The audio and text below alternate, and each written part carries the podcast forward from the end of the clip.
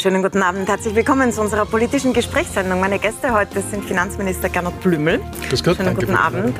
Und Sigrid Stagel, Umwelt- und Sozialökonomin an der Wirtschaftsuniversität Wien. Schönen guten Abend. Guten Abend. Sie sehen schon, wir wollen über die Steuerreform sprechen und über die Klimawirkungen der Steuerreform. Deswegen habe ich Sie dazu eingeladen. Sie machen Studien dazu. Aber Herr Finanzminister, es ist ein, ein bemerkenswerter Tag heute in Österreich. Deswegen muss ich beginnen mit den Hausdurchsuchungen, die stattgefunden haben. Weil sowas hat es wirklich noch nie gegeben. Bundeskanzleramt Amt, eine Parteizentrale der ÖVP, ähm, ein Verlagshaus, nämlich Österreich von äh, Wolfgang und ähm, Helmut Fellner und noch mehrere Menschen im Umfeld des Bundeskanzlers. Äh, Sie schauen recht entspannt rein. Äh, na, Sie haben jetzt lauter Personen ja. aufgezählt, äh, nur den Gernot Blümel nicht. Es betrifft mich persönlich nicht. Auch, ähm, das äh, die, die äh, Situation im Finanzministerium betrifft, auch nicht meine Person und auch nicht meine Amtszeit. Mhm. Äh, ich weiß aber, dass das für alle betroffenen Personen natürlich eine sehr schwierige Situation ist. Das weiß ich aus eigener Erfahrung, weil wenn man konfrontiert ist mit Vorwürfen, die man vielleicht auch als ungerecht empfindet oder wo man weiß, so wie in meinem Fall, dass, dass nichts dran sein kann, dann ist das natürlich doppelt schwer. Aber das ist die Situation, die es ist. Äh, die Behörden sollen das aufklären, sollen den Vorwürfen nachgehen äh, und dann wird sich, glaube ich, herausstellen, dass da nichts dran ist. Die Vorwürfe sind, wenn man es zusammenfasst, der Tatverdacht der Untreue und der Bestechlichkeit bzw. Beihilfe zur Bestechlichkeit. Und es geht um die Zeit 2016, 2017, als Sebastian Kurz die Parteiobmannschaft übernommen hat und dann die Wahlen 2017. Der Vorwurf ist, dass in dieser Zeit, um Sebastian Kurz zu pushen, das Finanzministerium, nämlich mit Geld vom Finanzministerium, ähm, dieses Geld genommen hat widerrechtlich. Thomas Schmidt war federführend und äh, damit Umfragen bezahlt hat, selbst in Auftrag gegeben hat und die sind dann in Österreich erschienen. Und zugleich hat äh, Österreich eine die Tageszeitung Österreich unter 24 eine wohlwollende Berichterstattung versprochen, sagt die WKSDA. Und deswegen auch dieser Vorwurf der Bestechung gegen die Fellners und der Bestechlichkeit gegen Thomas Schmidt, aber auch Sebastian Kurz. Bei dem heißt nämlich, er hat, dazu, er hat ihn dazu bestimmt, Jetzt waren Sie in dieser Zeit ja im engeren Kreis von Sebastian Kurz und von diesen Personen, das steht auch da drinnen. Was haben Sie denn von diesen Vorgängen mitbekommen, die die WKStA da aufzählt und sehr genau belegt? Ja, zunächst mal, ähm, das sind jetzt Vorwürfe, die im Raum stehen. Ja. Und äh, ich würde schon bitten, dass man, so wie es in einem Rechtsstaat üblich ist, jetzt keine Vorverurteilungen vornimmt. Das ist nämlich die große Problematik, äh, dass äh, Sie haben den Akt hier vor sich auf dem Tisch liegen, was ich auch spannend finde, dass der medienöffentlich ist, weil äh, die Betroffenen selbst haben den erst heute in der Früh erfahren und mittlerweile kann jeder daraus zitieren. Das finde ich auch schon bemerkenswert. Weil die Betroffenen das Recht haben, ihn noch weiterzugeben. Wer weiß, ob das die Betroffenen gemacht haben, wer weiß, wer das gemacht hat. Das ist ein sehr großer Akt, wo sehr viele Personen Einsicht haben. Das ist eben die Problematik, äh, die es einfach gibt. Äh, und äh, deswegen zu sagen, das sind die Vorwürfe, nehmen Sie dazu Stellung. Sie betreffen in dem mhm. Fall nicht mal mich und deswegen kann ich auch keine Auskünfte und über die Betroffenheit Dritter machen. Ich weiß nur, wie gesagt, aus persönlicher Erfahrung, ähm, dass es sehr unangenehm ist, in einer solchen Situation zu sein, mit Vorwürfen konfrontiert zu werden, wo man selbst sagt, sie stimmen nicht und es glaubt einem niemand. In meinem Fall war es ja mittlerweile so, dass äh, auch aktenkundig ist, dass bei den Gegenständen, die bei mir mitgenommen worden sind, nichts Relevantes zu finden war. Äh, das war aber sehr, sehr lange spekuliert. Das ist auch in Ihrem Sender spekuliert worden. Und mittlerweile ist nichts mehr dran. Äh, das ist aktenkundig. Und deswegen würde ich bitten, mit, äh, mit insinuierten Vorverurteilungen wirklich vorsichtig zu sein. Ja, aber dieser Tatverdacht, dass Geld aus dem Finanzministerium genommen wurde, um Umfragen, geschönte Umfragen tatsächlich sogar in manchen Fällen ähm, zu bezahlen und dann bei Österreich zu veröffentlichen, teilweise sogar mit dem Text dazu.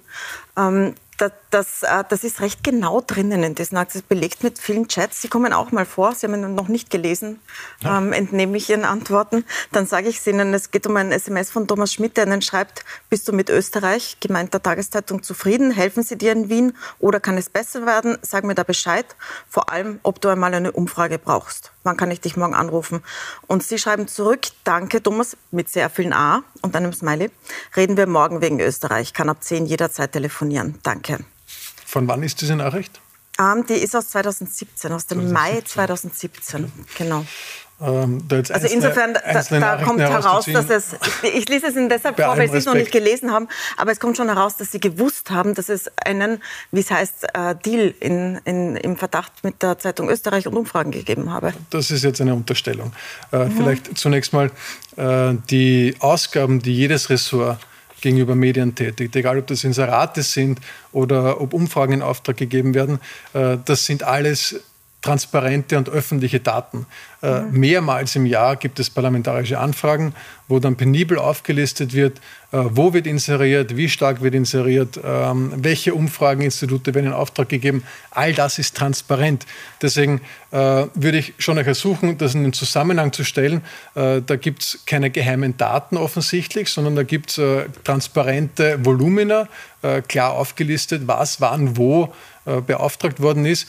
Und äh, deswegen würde ich einfach darum bitten, dass man die Behörden die Arbeiten machen lässt und am Ende dann bewertet, was wirklich dran ist und nicht schon im Vorfeld versucht vorzuverurteilen. Ich, ich wollte Sie gar nicht so lange dazu fragen, aber was Sie jetzt gesagt haben, stimmt laut diesen Akt so nicht, sondern das sind diese Umfragen, die aus dem Finanzministerium bezahlt worden sind, eben nicht offen, sondern da gibt es Scheinrechnungen. Also das läuft unter verschiedenen Studien und unter dem Deckmantel dieser Studien wurden dann diese Umfragen gemacht, die aber, also so ist der Verdacht der Korruptionsstaatsanwaltschaft, nicht dem Finanzministerium dienten, sondern der Person Sebastian Kurz und der Partei ÖVP.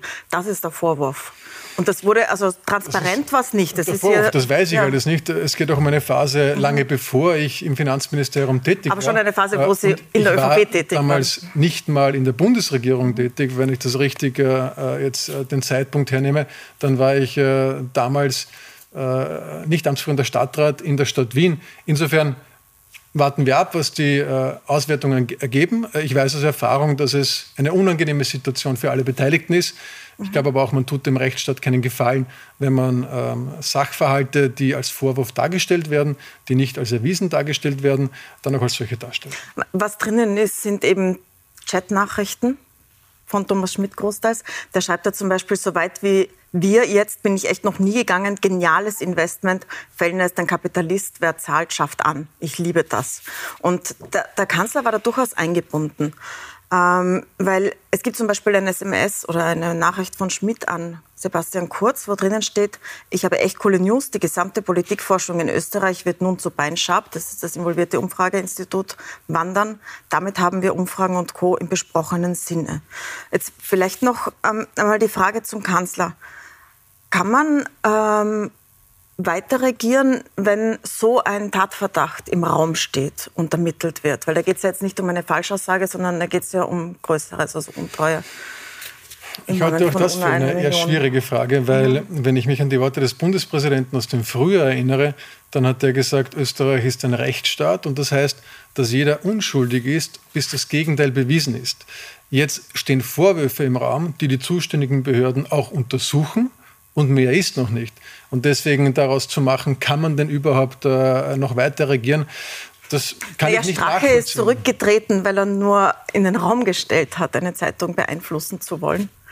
Ähm, in diesem Kontext steht ja diese ganze Sache. Es ist ja immer noch der Wenn ich vielleicht Kontext. noch ein anderes Beispiel hernehmen darf, wo medial vorverurteilt worden ist. Die äh, Christine Aschbacher zum Beispiel, die ehemalige Arbeitsministerin, ist mit Plagiatsvorwürfen konfrontiert worden. Das ist jetzt nicht dasselbe, das ist mir schon bewusst, aber nur um ein Beispiel zu nennen. Ähm, sie ist damals aus freien Stücken gegangen, weil sie auch gesagt hat, sie will das sich selbst und ihre Familie nicht mehr antun. Mittlerweile haben die Gutachten gezeigt, dass sie ihre akademischen Grade äh, behalten kann, wahrscheinlich beide sogar. Ähm, das meine ich nur, man sollte vorsichtig sein, äh, etwas als gegeben darzustellen, wenn noch nicht klar ist, wie es ausgeht. Wobei Ihre Bachelorarbeit okay, aber Ihre Dissertation hat für sich gesprochen. Also da braucht es eigentlich keine Gutachter, um das einschätzen zu können. Ich habe noch eine Frage zur Reaktion der ÖVP. Es hat ja schon in den letzten Tagen so ein paar Pressekonferenzen gegeben, in der diese Hausdurchsuchungen vorweggenommen wurden, teilweise schon angekündigt worden. Zum Beispiel die stellvertretende Generalsekretärin Gabi Schwarz hat eine Pressekonferenz gegeben. Schauen wir uns kurz an, was sie da gesagt hat. Fest steht, dass hier im Haus und auch im Umfeld nichts zu finden ist. Hier ist nichts. Es ist auch nichts zu finden, denn es gibt definitiv nichts. Und ähm, gestern hat der Abgeordnete Hanger gesagt, es seien linke Zellen in der WKStA am Werk.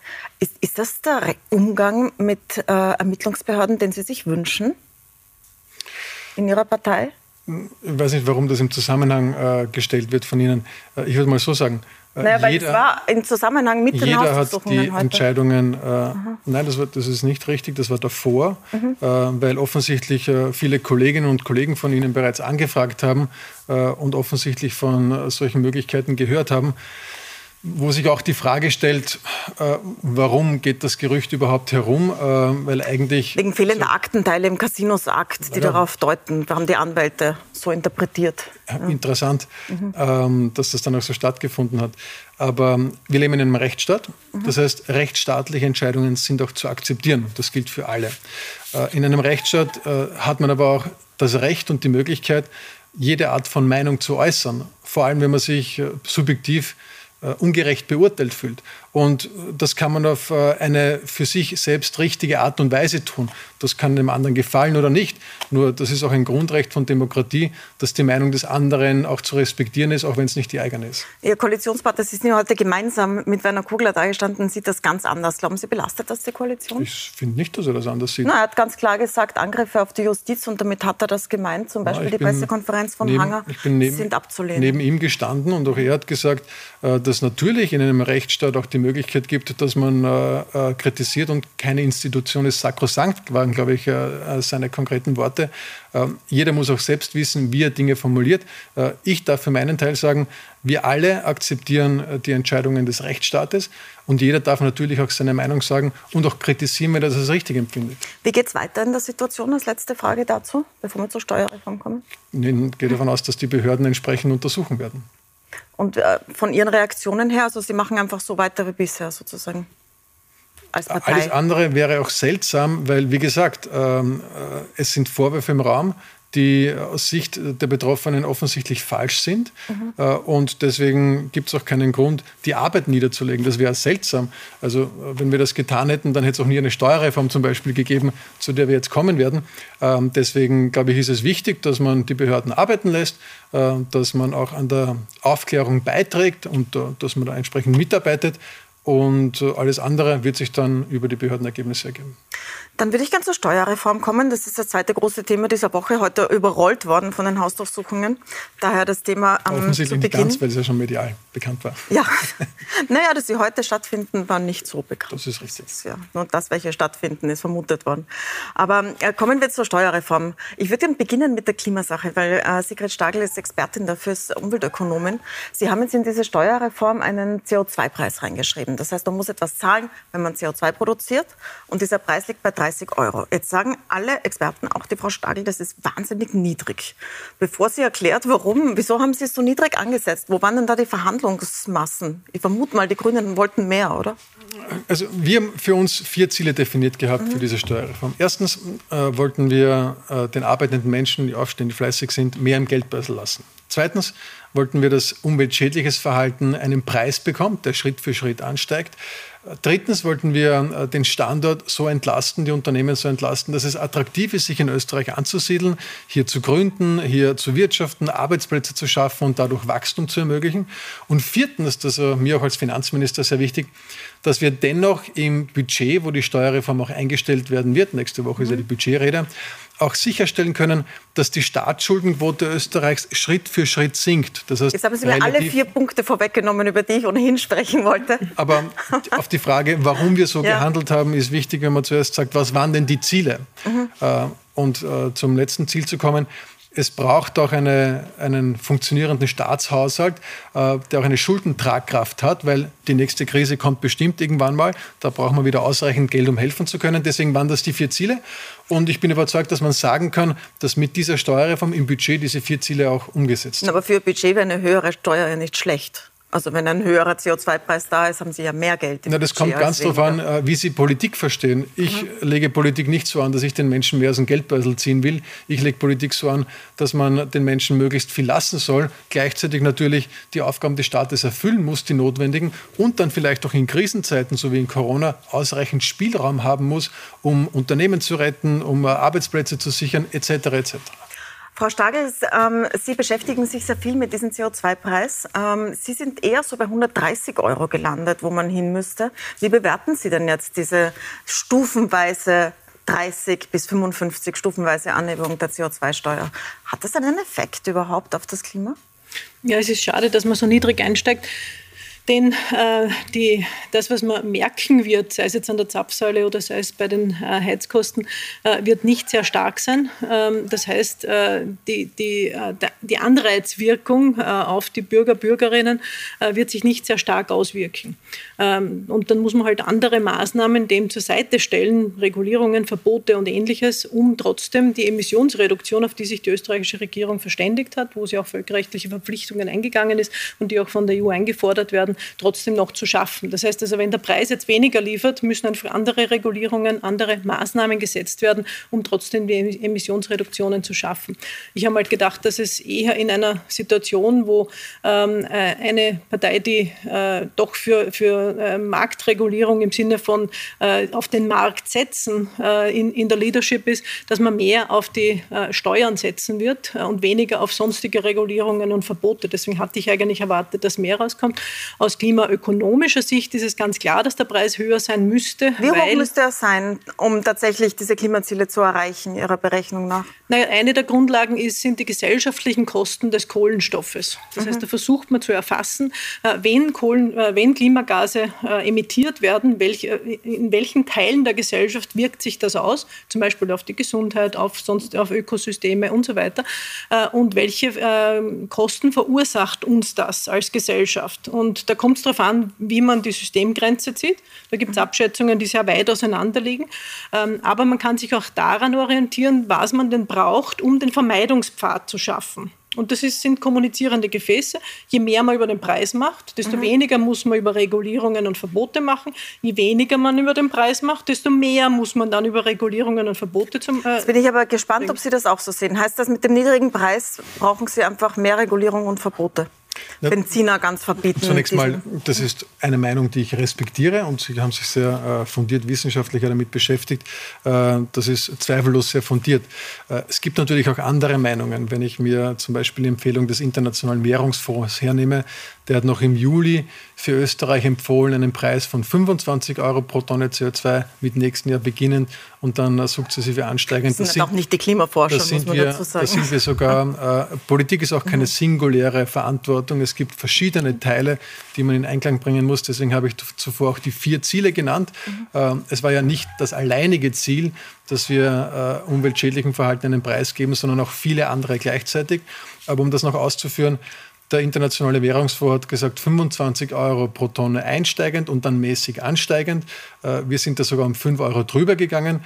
Wir haben uns am deutschen Preispfad orientiert und äh, es wird das System dann ab 26 in etwa übergeführt in einen Zertifikatehandel, wo ja bereits die Industrie auch drinnen ist, wo sich dann der die Preis schon bildet 60 zahlt, also über, die, über, die, ähm, über die Definition der Mengenangaben. Und deswegen glaube ich, dass wir jedenfalls mal den Einstieg geschafft haben, einen sehr großen Schritt mhm. gegangen sind. Seit 30 Jahren wird über diese Frage diskutiert. Wir handeln, wir tun. Das ist sicherlich auch äh, ein Miterfolg äh, der, äh, des grünen Koalitionspartners, das gebe ich zu. Der hat sich sehr stark dafür eingesetzt. Und was, uns war sehr wichtig, dass wir aber gleichzeitig die Bedürfnisse der Menschen nicht aus den Augen verlieren. Ich kann mich gut erinnern, äh, ich glaube, wir haben sogar schon mal darüber diskutiert, in Frankreich ist irgendwann mal der Sprit um, ich glaube, 10 Cent erhöht worden, da hat es Gelbwestenproteste gegeben, die Champs-Élysées hat gebrannt. Das ist ein starkes Zeichen dafür, dass man die Menschen mitnehmen muss, muss auf dem Weg und deswegen vielleicht nicht so stark hineingeht in den Preis jetzt schon, wie sich das äh, die reine Klimawissenschaft vielleicht wünschen würde. Wir mhm. haben ja auch in anderen Bereichen ganz, ganz viele Maßnahmen gesetzt vom Ausbau des öffentlichen Verkehrs. Ich habe letzte Woche erst mit dem äh, Wiener Finanzstadtrat vorgestellt, 6 Milliarden Euro für den U-Bahn-Ausbau. Wir haben das 123-Ticket finanziert. Äh, wir haben viele Fördermaßnahmen für raus aus Ölkessel, für den Tausch von Gasthermen. All das muss man auch mit einbeziehen. Da fließt mhm. sehr, sehr viel Geld, ohne dass jetzt Dinge verboten werden. Wir kommen dann gleich nochmal zurück, auch zum Klimabonus. Vielleicht noch kurz, Frau Stagel. Wie bewerten Sie dieses Gesamtpaket, das jetzt beschrieben worden ist, mit Ausbau öffentlicher Verkehr, Ölkesteltausch und so weiter? Mhm. Es stimmt schon, dass das ist das Beste, was wir jemals gehabt haben. Absolut. Und es wird seit 30 Jahren darüber diskutiert und äh, es ist noch nicht implementiert worden. Das Problem ist nur, dass sich die Situation seither halt auch zugespitzt hat. Äh, das heißt also, äh, die Problemlage ist umso dringender, innerhalb von acht Jahren äh, die Emissionen in Österreich, in Europa um 55 Prozent zu reduzieren. Das ist eine enorm steile Das heißt, man Vorlage. muss jetzt viel schneller sein, als wenn man früher Ganz angefangen genau. hätte wie die Schweden, die seit 1991 genau. einen CO2-Preis haben. Und zum Internationalen Währungsfonds würde ich noch gerne sagen, dass äh, es gibt auch eine Studie vom Internationalen Währungsfonds über äh, Subventionen, die umweltschädlich wirken, äh, die weltweit gesehen so hoch sind wie die Gesundheitsausgaben. Und der IWF setzt sich schon seit langem dafür ein, dass umweltschädliche Subventionen abgeschafft werden sollten. Und das wäre auch ein Teil des Pakets gewesen, von dem ich gehofft hätte, dass, dass es vorkommt. Das frage ich gleich nach bei Ihnen, Herr Finanzminister. Wir machen eine kurze Pause und sind gleich wieder zurück. Bleiben Sie dran.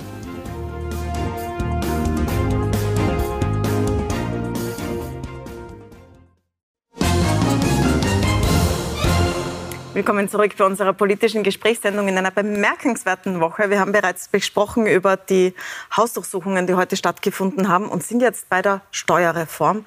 Frau Stagel, Umweltökonomin, Sozialökonomin, hat gerade gesagt, das, was sie sich gewünscht hätte und was sich auch der Währungsfonds wünscht, ist die Abschaffung umweltschädlicher Subventionen. Und es klingt ja tatsächlich absurd, dass man fünf Milliarden in umweltschädliche, in klimaschädliche Dinge steckt. Dieselprivileg, Kerosin, Heizöl, jetzt auch wieder Agrardiesel und so weiter und so weiter. Wäre es nicht viel einfacher für Sie, wenn Sie die abschaffen? Also, Mal als ersten Schritt, anstatt da einen Preis drauf zu tun? Ich halte das wirklich für eine Argumentation, die sehr, sehr weit weg von der Lebensrealität der Menschen mhm. ist. Weil was heißt denn äh, eine Subvention oder indirekte Subvention in dem Fall? Äh, Sie haben äh, die Steuern auf Diesel angesprochen. Das heißt de facto, dass die Menschen mehr an der Zapfsäule zahlen müssen. Naja, dann zahlen halt die Dieselfahrer gleich wie die Benzinfahrer. Das heißt, Wo ist das die Problem? Menschen an den Zapfsäulen mehr zahlen müssen. Das mhm. heißt, Subventionen abschaffen. Weil Sie ja. den Agrardiesel angesprochen haben. Ähm, die heimische Landwirtschaft äh, ist extrem wichtig für uns alle. Wir haben gerade in der Corona-Krise gesehen, wie sehr es auch einen Wert hat, dass wir heimisch produzierte Lebensmittel haben. Wenn Sie denen jetzt das Arbeiten verteuern, ohne dass es jetzt die Möglichkeit gibt, einen E-Traktor beispielsweise an, Aber es war ja anzunehmen, umgekehrt. dann finde ich es seltsam. Nein, es war ja umgekehrt, es ist ja verbilligt worden, weil das äh, Privileg auf Agrardiesel war ja eigentlich schon weg, oder? Was äh, jetzt passiert ist, dass die CO2-Bepreisung dazu führen wird, mhm. dass natürlich auch Bäuerinnen und Bauern mehr zahlen müssen für den Sprit, für die Traktoren etc. Und diesen Mehraufwand bekommen sie zurück, damit das Produzieren weiterhin möglich ist. Sie können es Agrardiesel mhm. nennen oder anders. Mir ist wichtig zu sagen, dass wir natürlich immer eine soziale Balance äh, gelten lassen müssen und auch schauen, wie kommt es in der Lebensrealität der Menschen an. Äh, ich halte die Aussagen alle für völlig richtig und gut fundiert.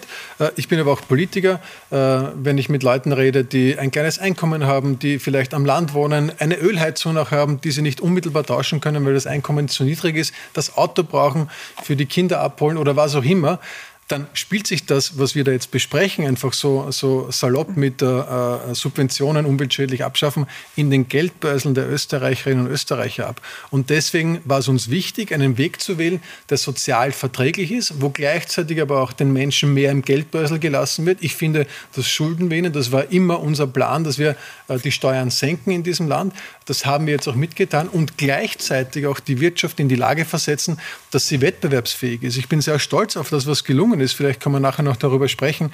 Äh, in ganz Europa wird de facto über Steuererhöhungen diskutiert mhm. Äh, und wir schaffen es, die Kommen Unternehmenssteuern zu senken. Ja. Vielleicht noch ein Wort. Mhm. Ähm, ich schaue ganz gern internationale Medien, wenn äh, ich mir die Frage stelle, ob wir in Österreich am richtigen Weg sind. Und wenn ich mir jetzt deutsche Medien ansehe, dann sind die teilweise voll des Lobs über den österreichischen Weg, weil die sagen, das, was in Deutschland jetzt schwierig diskutiert wird, eine mögliche Ampelkoalition zwischen sehr unterschiedlichen Parteien, da macht eigentlich Österreich vor, wie es gehen kann. Weil sie nämlich, die Grünen schon in der Regierung haben. Nicht nur die Grünen in der Regierung zu haben, sondern dass wir dann auch Dinge umsetzen, die jeweils beiden wichtig sind, im Vertrauen und Respekt im Gegenseitigen. Und das ist für mich schon eine, eine, eine, eine schöne Blaupause, wenn internationale Medien das auch anerkennen. Ich möchte gleich zu den Steuersenkungen kommen. Ich habe noch eine Frage zu diesem Klimabonus. Das ist etwas, das tatsächlich auch in deutschen Medien gelobt wird und im Großen und Ganzen sind alle damit einverstanden, Frau Stagel. Aber ist das nicht so, dass das dann den Lenkungseffekt aufhebt quasi? Also wenn man jetzt 90 Euro mehr zahlt, weil man mit Gas heizt und 100 Euro bekommt, um das Beispiel einer Wiener durchschnittlichen Wohnung zu geben? Tut es natürlich. Ähm, man hat aber schon die Wirkung, dass wenn man sich klimafreundlicher verhält oder verhalten kann, wenn man halt in einer Wohnung wohnt, wo, nicht mit Gas geheizt wird, ähm, dass einem dann mehr übrig bleibt. Also insofern ist schon eine Lenkungswirkung drinnen, aber sie ist zugegebenermaßen äh, relativ gering. Mir wäre es lieber gewesen, das Geld wäre in äh, den Ausbau von öffentlicher Infrastruktur äh, geflossen. Ähm, ich verstehe es aber. Machen? Aber wissen Sie auch, wie viel noch nötig ist, ganz klar. Ähm, und ähm, ich verstehe auch, dass das eine politische Entscheidung war, um, um sozusagen ähm, den, äh, die, die, Bevölkerung dazu zu motivieren. Das, das ist gut und richtig, das verstehe ich auf politischer Ebene. Ähm, das wird man sehen. Äh, das ist zu hoffen, weil es ist wichtig, dass es die öffentliche Unterstützung gibt. Gleichzeitig zeigen die Eurobarometer-Umfragen, dass die Bevölkerung schon viel weiter eigentlich ist. In den 70er äh, äh, oder 80er Prozent Reihen gibt es Zustimmung zu Klimaschutzmaßnahmen und auch wirklich schwierig gestellte Fragen, also mit, mit Arbeitsplätzen in Verbindung gebracht und mit Wirtschaftswachstum in Verbindung gebracht. Das heißt also, die österreichische und auch die europäische Bevölkerung möchte schon mehr Klimaschutz. Ähm, jetzt tut man es mit dem Ökobonus noch etwas unterstützen ähm, ist eine politische Entscheidung, die ich respektieren kann. Ähm, ich fände es nur schade, weil äh, die äh, Steuerungswirkung einfach nicht in dem Ausmaß sein wird, äh, dass wir wirklich eine deutliche Reduktion haben. Und auch mit dem Ökobonus kommt natürlich eine Konsumwirkung rein, die natürlich das Ganze wieder etwas konterkariert. Das heißt also, das heißt, wir brauchen mehr Konsum ist mehr CO2. Genau, wir brauchen einen ganz einen steilen Pfad der Emissionen nach unten, um innerhalb von acht Jahren 55 Prozent der Emissionen zu reduzieren. Und das ist mit der derzeitigen Steuerreform bei weitem nicht ausreichend. Das heißt, es kann nur ein Anfang sein. Das hat man ja nicht nur die Bevölkerung, hat man den Eindruck, ist sehr bereit, sondern auch die Wirtschaft ist sehr bereit. Also wenn man sich ansieht, was Industriebetriebe so umstellen und auch fordern, VW zum Beispiel hat gefordert einen CO2-Preis von 60, so wie es die Industrie auch zahlt, dann scheinen die weiter zu sein, als sie mit der Steuerreform gegangen sind. Warum waren Sie da so vorsichtig? Mhm. Sie haben schon ein bisschen glaub, erklärt, man muss die Leute mitnehmen. Aber naja, also Sie tun jetzt so, als ob, äh, als ob das ja eher alles kein Problem wäre, wenn ich mir ansehe, was 10 Cent Spriterhöhung in Frankreich ausgelöst haben, nämlich brennende Straßen, äh, die zerstörte Champs-Élysées, dann glaube ich, sind das Bilder, die wir in Österreich nicht wollen. Äh, ich will nicht nur das nicht, ich will sogar, dass es den Leuten besser geht nach einer Steuerreform, die wir machen und nicht schlechter. Und deswegen bin ich sehr stolz auf dieses Projekt. Äh, ich verstehe nicht, warum man Dinge schlecht reden muss. Sogar Sie sagen, dass zum ersten Mal seit 30 Jahren was passiert ist. Ähm, äh, die Politik ist immer eine praxisrelevante Kunst. Das heißt, in der Praxis schaut man sich dann an, wirkt es und kommt es bei den Menschen an und wie kommt es bei den Menschen an? Ich möchte feststellen, ich rede es nicht schlecht, ich frage nach. Jetzt, jetzt zu sagen, ähm, die Bevölkerung würde schon viel mehr akzeptieren. Ich habe die Erfahrung gemacht, dass wenn es ums konkrete eigene Geldbörsel geht, äh, dass es dann sehr schnell auch einen anderen Blick auf die Dinge hat. Äh, ja, äh, wir wollen Klimaschutz, wir sind dafür, wir haben auch schon sehr, sehr viel getan. Wir haben jetzt einen nächsten großen Schritt gesetzt, aber gleichzeitig wollen wir, dass die Menschen mehr im Geldbörsel haben und nicht weniger. Ah, das Geldbörsel, das eigene, hat man jetzt auch wieder gesehen bei der Verteilung vom Klimabonus, wie sehr das zu Protesten führt. Und zwar in Wien. Sie sind ja in Wien, äh, bei der ÖVP Wien Spitzenkandidat gewesen und sehr drinnen in der Stadtpolitik. Äh, Bürgermeister Ludwig sagt, das muss man komplett aufschnüren. Das geht nicht, dass die Wiener die Hälfte bekommen von fast ganz Österreich, die 200 bekommen ähm, pro Jahr an Klimabonus. Was sagen Ihre Wiener, mit denen Sie sprechen, da dazu? Hören also zunächst mal nicht von fast ganz Österreich. Es gibt vier Kategorien. Wir haben uns darauf geeinigt, dass wir ähm, einen, äh, einen Klimabonus für mhm. alle geben wollen. Der hat, beträgt 100 Euro. Und dann in den Bereichen, wo es äh, mehr bedarf, weil der CO2-Fußabdruck aufgrund von weniger Anbindung an den öffentlichen Verkehr ein größerer ist. Ich blende die Landkarte dazu ein, nur als, damit Sie zu sehr das sehen. Soll es ja. auch mehr Kompensation geben. Mhm. Ähm, und weil Sie gesagt haben, fast ganz Österreich, das stimmt so nicht, ähm, weil natürlich in jeder Kategorie in etwa äh, zwei Millionen Menschen sind, plus minus. Das heißt, äh, sogar diese Typologisierung der Statistik Austria hat eigentlich eine relativ gute Aufteilung ergeben. Wir haben diese Karte auch nicht selbst gemacht als Politik, wo wir uns ausgesucht haben, welche Gemeinde in welcher Kategorie sondern wir haben die Statistik Austria ersucht, ähm, den Urbanitätsgrad und die Anbindung an den öffentlichen Verkehr gemeinsam zu verschneiden und dann in vier Kategorien einzuteilen. Das ist das Ergebnis. Ähm, vielleicht noch zu Wien dazu gesagt. Ähm, wir haben die Situation, dass wir in Wien auch seitens des Bundes, und das war mir auch wichtig, das ist auch gut so, sehr viel Geld in die Hand nehmen, um den öffentlichen Verkehr auszubauen. Letzte Woche erst oder vorletzte Woche 6 Milliarden Euro für den U-Bahn-Ausbau in Wien. Äh, das ist doch Geld, das aus dem Rest von Österreich kommt. Das darf man nicht vergessen. Deswegen finde ich eine Neiddebatte hier zu beginnen mhm. auf einer sehr unsachlichen Ebene eigentlich nicht nachvollziehbar, aber äh, jeder muss wissen, was er tut. Aber äh, nochmal die Frage, also wenn das jetzt, Sie sagen, das ist ein erster Schritt und das erste Mal seit langem, dass etwas passiert oder überhaupt das erste Mal, aber viel zu wenig. Wie schnell muss es jetzt gehen mit äh, der CO2-Reduktion auf diese Ziele? Also was kommt da auf uns zu als Gesellschaft? Naja, wir haben acht Jahre, um die Emissionen um 55 Prozent zu reduzieren. Darauf hat sich auf also mehr als Ebene hat man sich darauf verständigt. Äh, das sind ungefähr 7 Prozent Reduktion pro Jahr. Im Vergleich dazu letztes Jahr, was ja alles andere als ein normales Jahr war, und das waren Maßnahmen, die wir uns nicht wünschen, dass sie wiederholt werden, sind auch nicht geeignet für Klimaschutz, ähm, sind die Emissionen um 6,4 Prozent gesunken. Das heißt, also sogar im Corona-Jahr, wo alles stillgestanden ist, hat man das nicht erreicht. Ganz genau. Das ist eine wahnsinnig steile Vorlage. Nur das ist nicht, dass sich die Europäische Kommission das wünscht, sondern das sind naturwissenschaftliche Phänomene. Ansonsten wird es wirklich sehr ungemütlich für uns und nicht nur ungemütlich und das Wohlbefinden der Bevölkerung leidet, sondern auch die Ernährungsgrundlage, die Energiedienste zu schaffen, äh, wird einfach teurer, schwieriger, äh, disruptiver. Äh, das heißt, es, gibt, es führt kein Weg dran vorbei.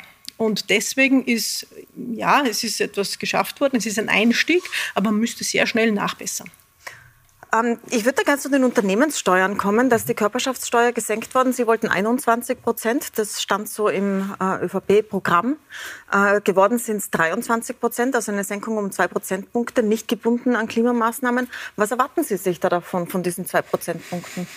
Eine Stärkung des Wirtschaftswachstums, um es auf den Punkt zu bringen. Ich glaube, dass äh, eine Anreizwirkung, die noch gar nicht in den Prognosen mit einberechnet werden kann, ist äh, der Attraktivierungsfaktor Österreichs im internationalen Vergleich. Ich habe schon angesprochen, wenn wir unseren größten und wichtigsten Handelspartner Deutschland hernehmen, dann wird dort eine Debatte geführt, dass Steuern erhöht werden. Und äh, die Liberalen, die liberale FDP hat ihre Bedingung oder ihr Ziel für die Verhandlungen so definiert, dass sie keine Steuererhöhungen haben wollen, sprich Senkungen wird es wohl überhaupt nicht geben. Wenn ich nach Großbritannien schaue, auch dort werden Steuern erhöht und deswegen glaube ich, dass es ein gutes und wichtiges Signal ist, dass sich internationale Betriebe hier in Österreich ansiedeln können, weil es sich auszahlt zu investieren. Das schafft wieder Arbeitsplätze, das schafft Mehreinnahmen und das können wir dann auch wieder nehmen, um in andere Maßnahmen zu investieren. Weil jetzt sagen halt viele, nach diesem Corona-Jahr sind Menschen in die Armut gerutscht, äh, sind Kinder betroffen gewesen, die vielleicht auch nichts vom Kinderbonus haben, weil die Eltern zu wenig verdienen.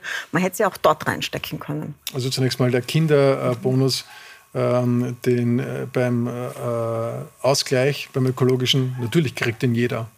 Jedes Ach so, den ja. Nein, aber ich meine den Familienbonus. Familienbonus. Den Familienbonus, eine Steuerentlastung. Aber auch da ist Natürlich es nicht für 160.000 Kinder, deren Eltern zu wenig verdienen. Ja, das ist nicht richtig. Das, das, stimmt einfach nicht, weil bis dato war es schon so, dass es einen Kindermehrbetrag gibt. Das heißt, der ist auch negativ steuerfähig. Den haben wir sogar nochmals erhöht. Das heißt, der ist nicht mal nur steuerabhängig. Hinzu kommt noch die Senkung der äh, Kassenbeiträge, die ja wieder im Schnitt bei 200 Euro im Jahr äh, zu Buche schlägt, bei unteren Einkommen. Also wir haben extra darauf geachtet, dass die Kleinstverdiener besonders etwas davon haben. Ähm, umgekehrt von der anderen Seite, das war die Kritik von der äh, sozialen Seite, von der Armutskonferenz, von der anderen Seite zum Beispiel von der Agenda Austria oder von Eco Austria, also diesen eher liberalen Wirtschaftsforschungsinstituten kommt die Kritik, dass das, was Sie da als größte Steuerreform aller Zeiten präsentieren, in der Lohnsteuersenkung, nur die Inflation abgleicht. Weil man ja durch die Inflation in andere Steuerstufen rutscht. Man nennt das die kalte Progression und dadurch immer mehr Steuern zahlt prozentuell. Und Sie geben eigentlich nur zurück, was ohnehin passiert wäre ist ein Vorwurf. Ich kann Ihnen Grafiken einblenden dazu, nicht stimmt. Und ich kennen. kann Ihnen die Grafiken erklären, warum sie nicht mhm. stimmen. Ähm, ich habe ein bisschen das Gefühl, da wird versucht hinzurechnen, dass diese Aussage stimmt, weil sie ist einfach falsch. Äh, wenn ich mir nur hernehme, die äh, Entlastungen auf Arbeitnehmerseite, die Entlastungen auf Arbeitnehmerseite von Beginn dieser Legislaturperiode an. Wir haben ja bereits letztes Jahr die erste Stufe der Lohn- und Einkommensteuer gesenkt wenn ich die aufkumuliere bis zum Ende des Finanzrahmens 2025, dann sind das in etwa 40 Milliarden Euro, die mehr äh, den, äh, in den Geldbörseln der Österreicherinnen und Österreicher bleiben. Völlig wurscht, welche Rechnung Sie anstellen, von wann weg. Das sind immer um Milliarden mehr, als die kalte Progression jemals ausmachen würde. Deswegen bei allem Respekt vor äh, auch Rechenkünsten und Interpretationsmöglichkeiten, aber es stimmt einfach nicht. Aber Sie wollen sie auch einfach nicht abschaffen, oder? Habe ich das den ist, Eindruck, weil es wird je, vor jeder Wahl versprochen, auch vor der letzten. Richtig. Das ist überhaupt nicht richtig. Wir haben viele Maßnahmen im Regierungsprogramm drinnen, mhm. die und da gebe ich Ihnen recht, noch nicht umgesetzt worden sind. Aber alle Maßnahmen im Regierungsprogramm, unter anderem auch diese, haben natürlich das Ziel, umgesetzt zu werden. Äh, die Legislaturperiode ist ja noch nicht vorüber. Jetzt ist Budgetrede. Nächste Woche müssen Sie das Budget vorstellen. Frau Stagel, an Sie noch eine Frage. Was würden Sie sich wünschen, dass in diesem Budget abgebildet ist, an diesen großen Infrastrukturdingen, Transformationen, die Sie angesprochen haben? Ja, hauptsächlich in die äh, eben äh, Gebäude, äh, Heizungen, äh, öffentlicher Verkehr, ganz wichtig, auch öffentlicher Verkehr für, äh, für ländliche Gebiete, äh, den noch auszubauen. Das Klimaticket ist, ist eine sehr feine Sache, ähm, weil es den Zugang ermöglicht für alle und auch die Logik verändert. Das heißt, öffentlicher Verkehr, da habe ich mich einmal dafür entschieden, habe einmal das Ticket gekauft und jede, jede zusätzliche Fahrt, die, die kann ich ohne weitere Überlegungen, ohne weitere Kosten Das ist angehen. ja schon passiert. Genau, also das, das ist, das ist ganz wunderbar. Aber man muss auch physisch die Möglichkeit haben, wirklich den öffentlichen Verkehr zu nutzen. In Wien sind wir da sehr gut aufgestellt.